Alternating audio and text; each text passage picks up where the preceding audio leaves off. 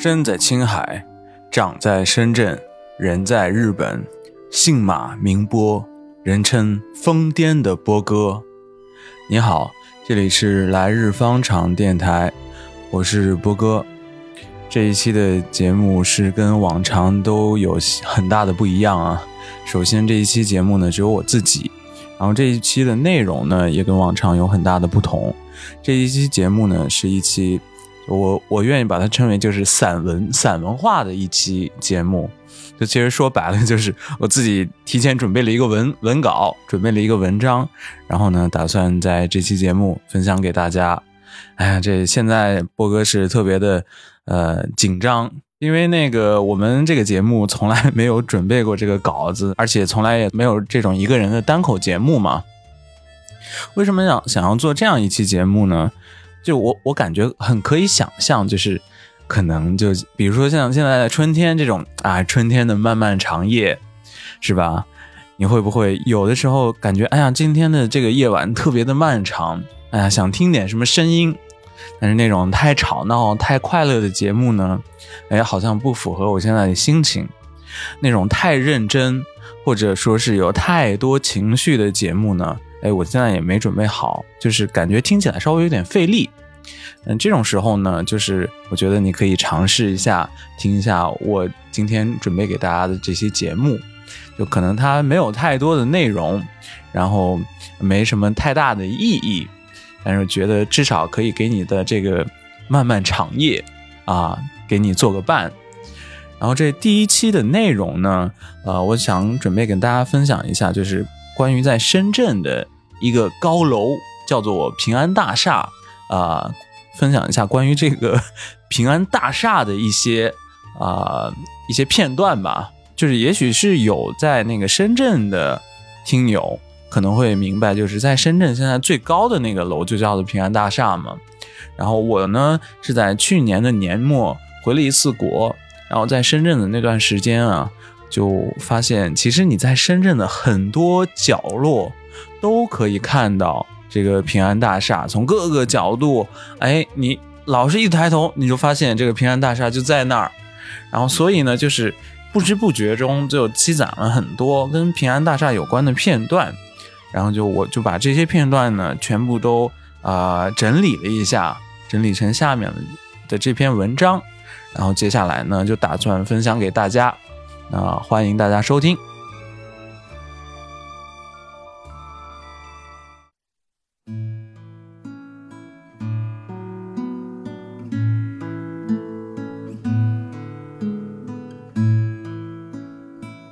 深圳的大地上扎了根大钢钉，平安大厦。走在福田一带，走在半路上，总觉得后脑在被人盯着看。回头一看，远处一定是他，直愣愣的。泰然自若，冷淡的发着荧光，只有在黎明与黄昏里，暖洋洋的还有些人气。我喜欢读太宰治的《富岳百景》，富士山俯瞰着关东，太宰绕着它人间沉浮。相对富士山的从天而降，平安大厦拔地而起，虽然个头还不到富士山的一小半，它却也结结实实的扎到了深圳的天顶。在它的脚下，人们奔走经营。上天入地，富士山也好，平安大厦也罢，望久了，成为人们心中若有若无的坐标。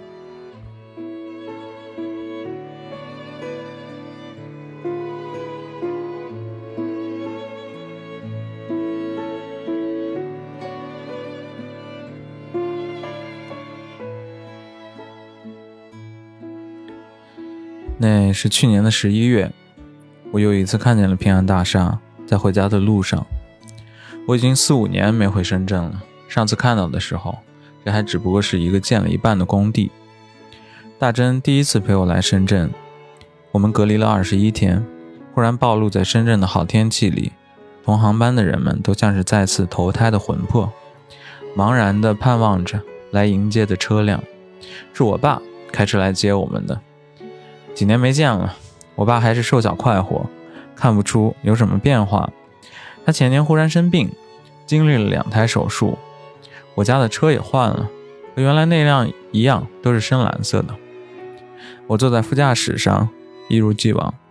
我爸还是那么健谈，话题也还是又遥远又正式，一会儿是国际形势，一会儿是社会民生。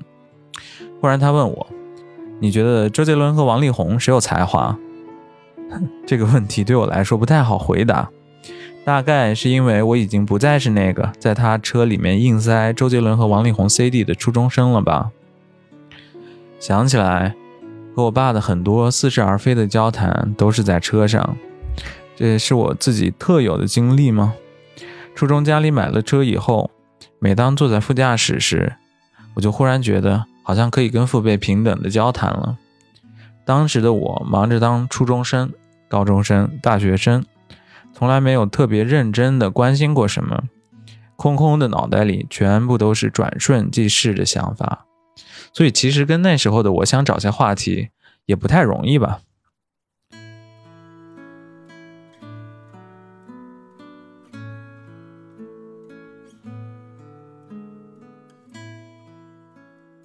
盐田、罗湖、福田，车窗外的深圳又熟悉又陌生。初中来到深圳后，我可能对这个城市从来没有真正的熟悉过。远远能望见平安大厦时。我爸专门让我们看看这座深圳的新高。他问我还记不记得上次我离开时，这只是盖了一半的工地。我记得呀，那时候我已经在东京工作了，趁着元旦的假期回国。一个晚上，他开车带我和我妈去深圳湾公园，大概还看了大运会场馆的春检吧。就在半路上，看到了正在建设的平安大厦。这已经算是我家的传统活动了，游着车海去看看这城市的坐标，市民中心深南大道。我还记得当时我爸介绍平安大厦，就说这以后会是深圳的第一高楼。青春期的时候，每当他带我去瞻仰这些深圳的地标，每当他的语气里面有些骄傲地说起来这些地标的时候，我呢？往往都会有些不以为然，甚至还会觉得有些无聊、有些俗气。那时候的我觉得，这城市的壮丽辉煌和渺小的我们有什么关系吗？就像是游客去参观圣地一样，越是参观，是不是越是代表他的生活和这些游览的圣地距离遥远呢？普通的一家人，普通的生活，为什么要生活的城市？看起来这么的不同寻常呢？当然，这不过又是青春时的我众多转瞬即逝的愚蠢想法之一罢了。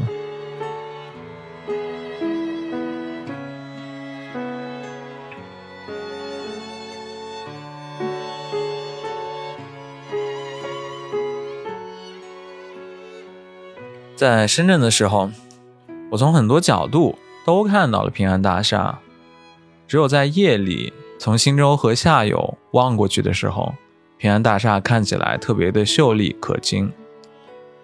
我和大珍会在这附近散步，有时候呢还会拜访住在附近少年时的伙伴。十一月的夜晚清爽宜人，夜里人少车也少，没有了遍地游走的电瓶车，经不起细看的新洲河就藏在夜色里，平静地折射着这城市的霓虹。遥远的平安大厦亮着白光，我和大珍各自与它合影，又拼凑成了一张隔河相望的合照。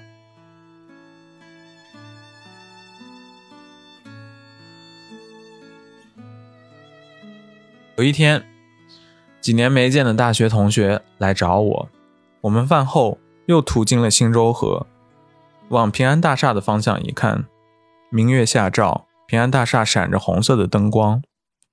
真好，这样的夜色真的很好。有平安大厦立在那里，也真的很好。那天晚上，凑巧之下，我带他们去看了我的初中，我们还一起听了一些老歌。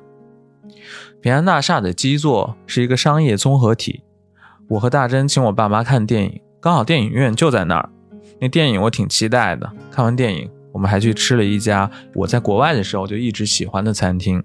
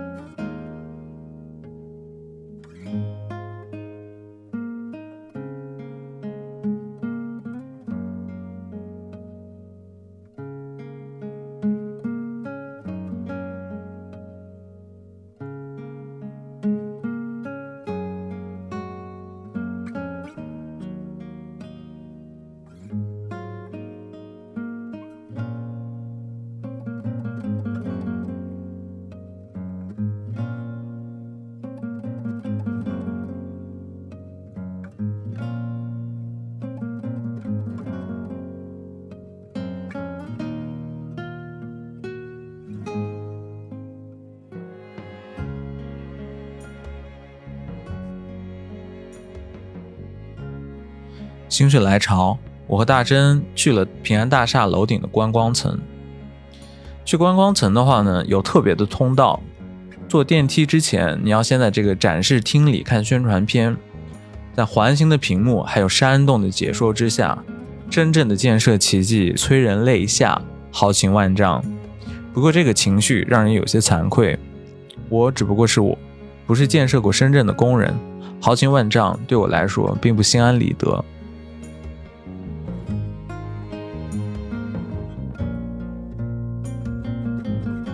从六百米的高度看，深圳漂亮的就好像是展厅里的沙盘。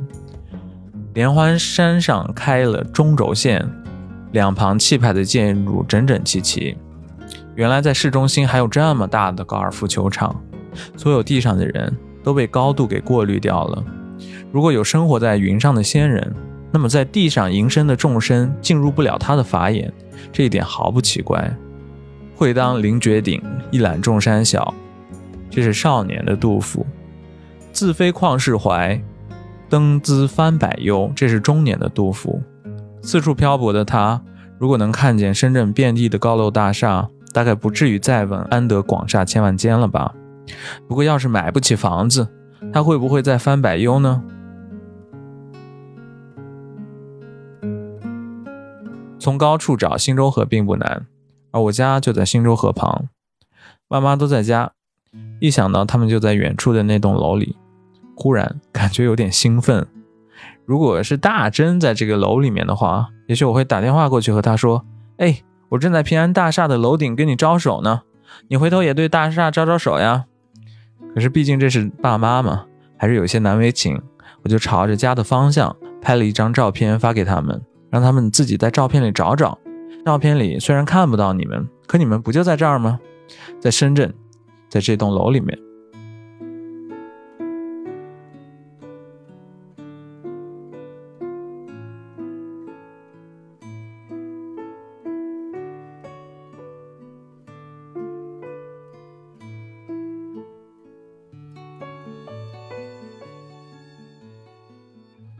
我爸生病以后，全靠我妈和几个外地的亲戚。忙前跑后，这次又有手术，我去医院陪护。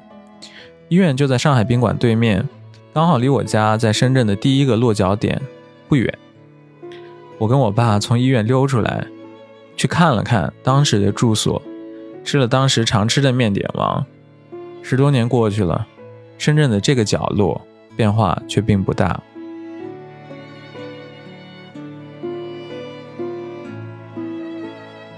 前前后后在医院待了有一个多月吧，在我看来，住在医院的日子里，就像是在坐一辆绿皮火车，在车厢里，你总觉得这里的时间流逝与外面的世界脱节。早晨排着队打热水，从窗子里看外面的世界，和其他的患者和家属相遇又分离。说住院的感受，仿佛是在路上。显然是有些过分的浪漫了，不过也许我们本身就把在路上这件事情过分的浪漫化了吧？单调与乏味，也许才是在路上最多的感受。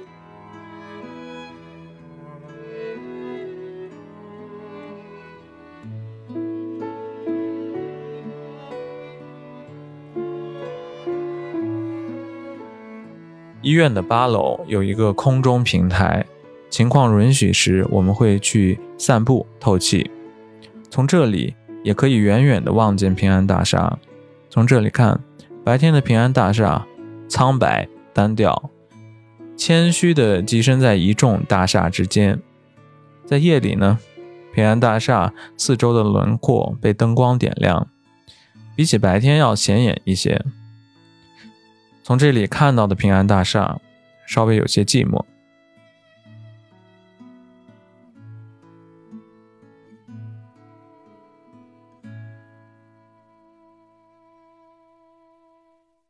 去不了空中平台时，我们就在病区的走廊里来回的走，多少也算是一种活动吧。有一次走路时，我爸忽然说起来，到了深圳再也不用忍受青海的苦寒。他说起第一次出差时来深圳，体验到了南方温热的天气和南国的花草时的兴奋。我忽然有些明白了，我们当时为什么要举家搬迁。在医院不远的地方有一个小小的便利店，靠街支了桌椅。有一个下午，我坐在这儿喝咖啡，走进了一个敦厚的年轻人，背着大包，也许是要回家过年。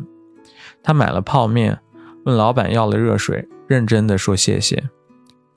我不太听过别人这么认真的道谢，所以对他特别印象深刻。他吃完泡面以后，好像是给家里打了个电话，又匆匆的背着大包赶路了。他喜欢深圳吗？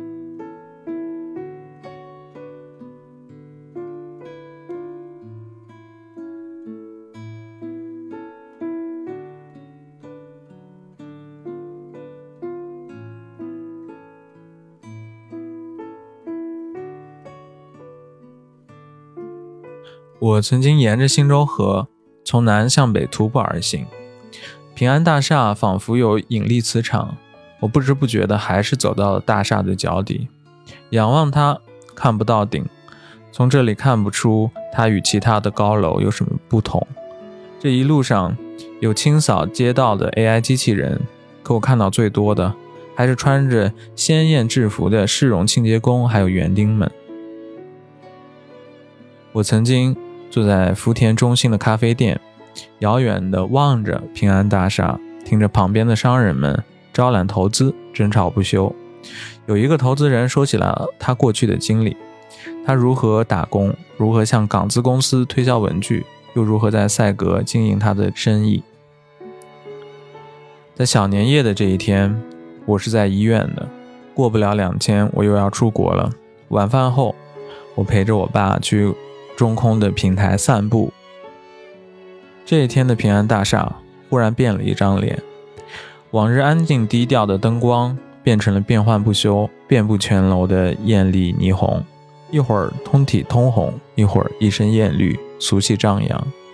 这时的平安大厦和我印象里的那个有些寂寞的高楼太过不同了。原来这个才是真正的平安大厦吗？我像是忽然发现了一张唱片的 B 面，呵呵，真有你的平安大厦。